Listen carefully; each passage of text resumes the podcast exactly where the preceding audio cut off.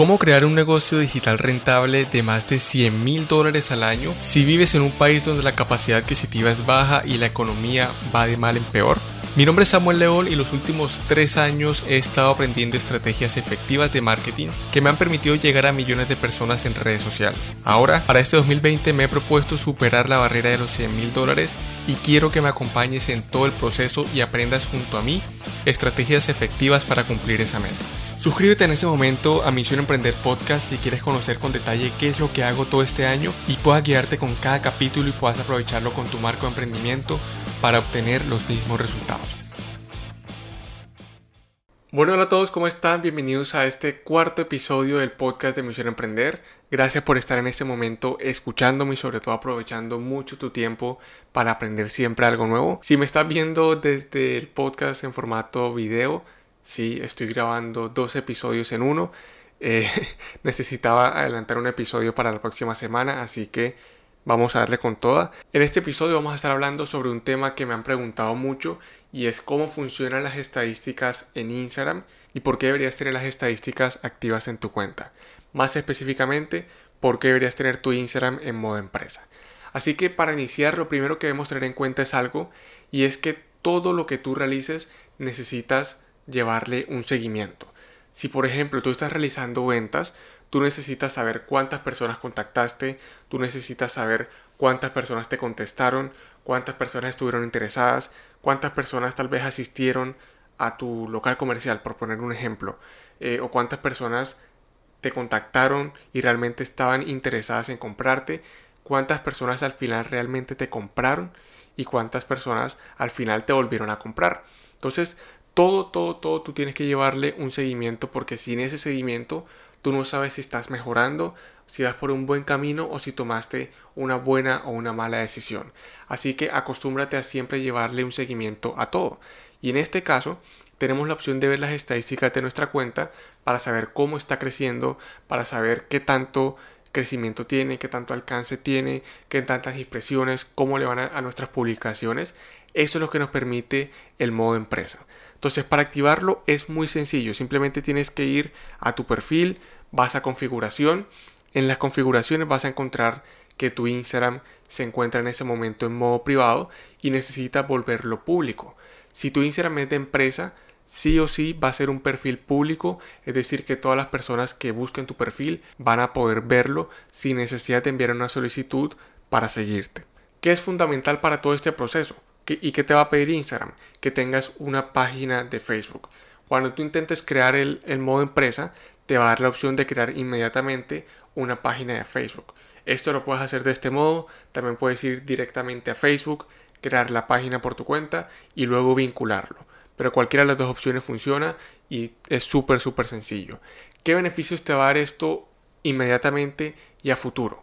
El primer beneficio que te va a dar es que empieza a, recopilar información de tus publicaciones. Empieza a recopilar información de tu cuenta para saber qué tantas personas la visitan, saber a qué tantas personas estás llegando, saber cómo es el rendimiento de tus publicaciones y de tus historias también. En fin, tienes estadísticas absolutamente de todo. ¿Por qué deberías tener tu perfil de empresa creado desde ya? Porque para más adelante, cuando quieras hacer publicidad, hay algo muy importante que vas a poder implementar y es el hecho de enfocar tu publicidad en personas que hayan visto tu perfil hasta hace 365 días.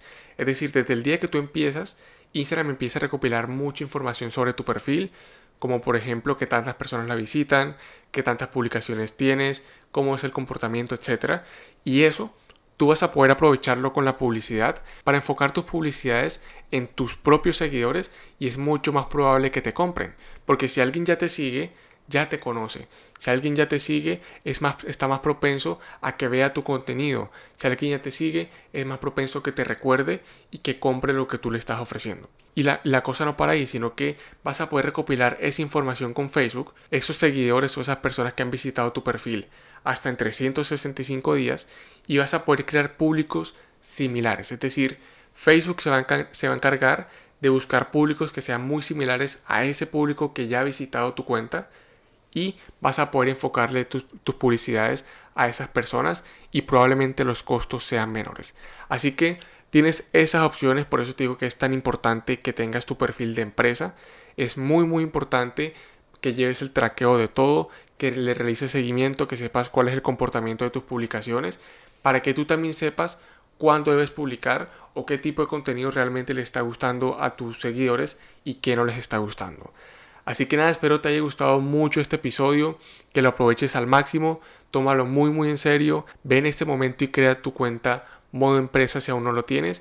Y si lo tienes, ya sabes que esto es uno de los tantos beneficios que vas a poder implementar al tener tu cuenta en modo empresa. También hay que tener en cuenta que tú puedes tener tu cuenta en modo personal o en modo privado, puedes tener tu cuenta en modo empresa y puedes tener tu cuenta en modo creador.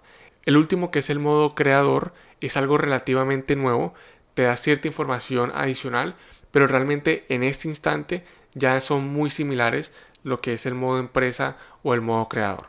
Así que simplemente para diferenciarlo, si tú tienes una marca personal, si tú quieres, si tú eres la persona que sale al frente de esa marca, si incluso tu nombre es el nombre de usuario o si las personas reconocen tu marca por ti, te recomendaría que lo crees como marca personal, como cuenta de creador. Y si es una empresa, si vendes productos, si tienes un logo y lo principal es tu empresa o tu marca, créalo como perfil de empresa. Así que listo, esos son todos los consejos y espero que le saques el máximo provecho.